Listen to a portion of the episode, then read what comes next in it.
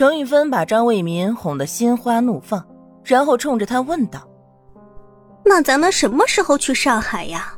你不是说要卖掉张家的宅子吗？是不是要赶快找人了？”这事儿还要再想想。昨天那番话就是张卫民一时之间的心血来潮，为了哄他妈。其实他最真实的想法是要离开这里，去到上海那个上流社会。没有人知道他身上发生的不堪，也不会再有人嘲笑他。窝囊废、不要脸，这些词语他通通都不用再听。可是要去上海，那就势必要撇清楚和玉芬的关系。他还要靠着江家，肯定不能让玉芬正大光明的出来碍眼。可是眼下要说不带上玉芬，他也实在是说不出口。毕竟玉芬一心一意全是他，爱他爱到无法自拔，什么事儿都站在他的身边。那干脆就带着，到时候要么说是女仆，要么就说是表妹好了。甄卫民心中思索了一下，打定主意，这才开口道：“放心，不管什么时候走，肯定会带着你，不会丢下你的。”你最好了，为民哥。得到了想要的答案，程玉芬满脸的幸福。不管外面怎么说，我都没关系，骂的再难听我都不害怕，因为我有你，你是世界上最好的男人。程家入了夜，有人疯狂敲门，门房一看，这不是自家太太吗？连忙开门。程兴也披了衣服起来。看见一向注重形象的太太，如同丧家之犬一般，抖着身子一个人跑了回来。虽然很是厌烦他，但也忍不住问道：“哼，这是怎么了？自己跑回来，胆子挺大呀！怎么半路上没有马匪给你给绑走？”程太太吓得不行，也不还嘴，只管闷头往自己的屋子里走。哑巴了，说话呀你！程星使劲的奚落他：“你不是有好兄弟好嫂子吗？不是有娘家人给你撑腰壮胆？怎么这会灰溜溜的跑回来？是有鬼追你呀？”老爷，你别说了。程太太小声说话，试图让程星住嘴。可是程星怎么会住嘴呢？他吃了多大的亏呀！那个刘三占了他不知道多少便宜，还跟他耍横。明明是他的家产，却养出这么一个刘三的爷。问题是，人家还一点都不念着他的好，恨不得把东西都当成他们自家的。程兴想起来就气得不行。我白天带着管事去巡查庄子，哼，你知道怎么回事？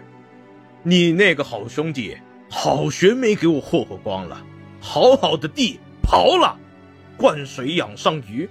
我说怎么收不上来粮食？合着一天到头除了他的就没我的了，还贱卖我的地，我恨不得宰了他！一听到这个，程太太的身子猛地一抖。怎么，这会害怕了？这大晚上的，我也不赶你走。明天天一亮，你就走吧。程兴一点也不留情面。这是我的家。你让我走去哪儿？你想让我儿子回来发现没了娘吗？程太太的声音低低的，带着数不清的悔意。哼，儿子也长大了，并不需要你这个娘了，还念着儿子，恨不得把家产都交到你兄弟手上。你心里什么时候有过儿子了？哼，这会儿知道拿儿子说话了。程兴冷笑连连，说出的话都是嘲讽。程太太扑通一声跪下了，哭着求道：“我知道错了，老爷，我错了。我知道原来我这么说过，但这回是真的。”在刘家待了两天，程太太就感受到了什么叫做难以言喻的滋味。虽说是娘家，可是根本就没有人真心为她考虑，他们甚至还要她杀夫。这个丈夫在玩女人养戏子，这么些年也对她可以了，最起码没有往家里带。程太太仔细回想，这才发现她和程星每次吵架都是因为娘家哥哥，为了维护她娘家的利益，选择了得罪丈夫。就连儿子也觉得她不可思议，和她不大亲热。这些还不够吗？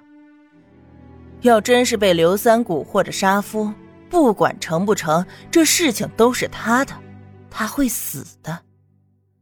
可他们姓刘的还都活得好好的，靠着这些年摊下来的钱，不知道能过得多开心。这是他的家，他真是脑子糊涂了，才会杀了自己的丈夫，便宜了刘三去。想到这里，程太太只觉得自己突然轻松了。这么多年不管不顾的莽撞行事，从来没有像现在这样清醒过。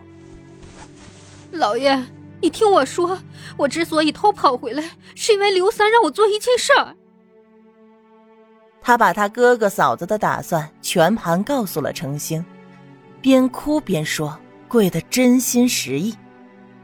倒是程星意外了。哟，你这又是搞哪一出？你哥哥嫂子想让你杀了我，结果你回来投诚来了。你以为你玩这么一招就行了？原来犯的错就一笔勾销？你未免也想的太容易了。我损失了多少，你知不知道？你可可一家就像个硕鼠一般，在我的粮仓里不停的搬运，不停的搬运。他还想杀了我，让他来，看看是我先杀他，还是他先杀我。程星此时展现出来的魄力，彻底让程太太震惊了。这样都不行吗？他可是拒绝了天大的诱惑，选择回来告诉他真相。他连娘家都不要了呀！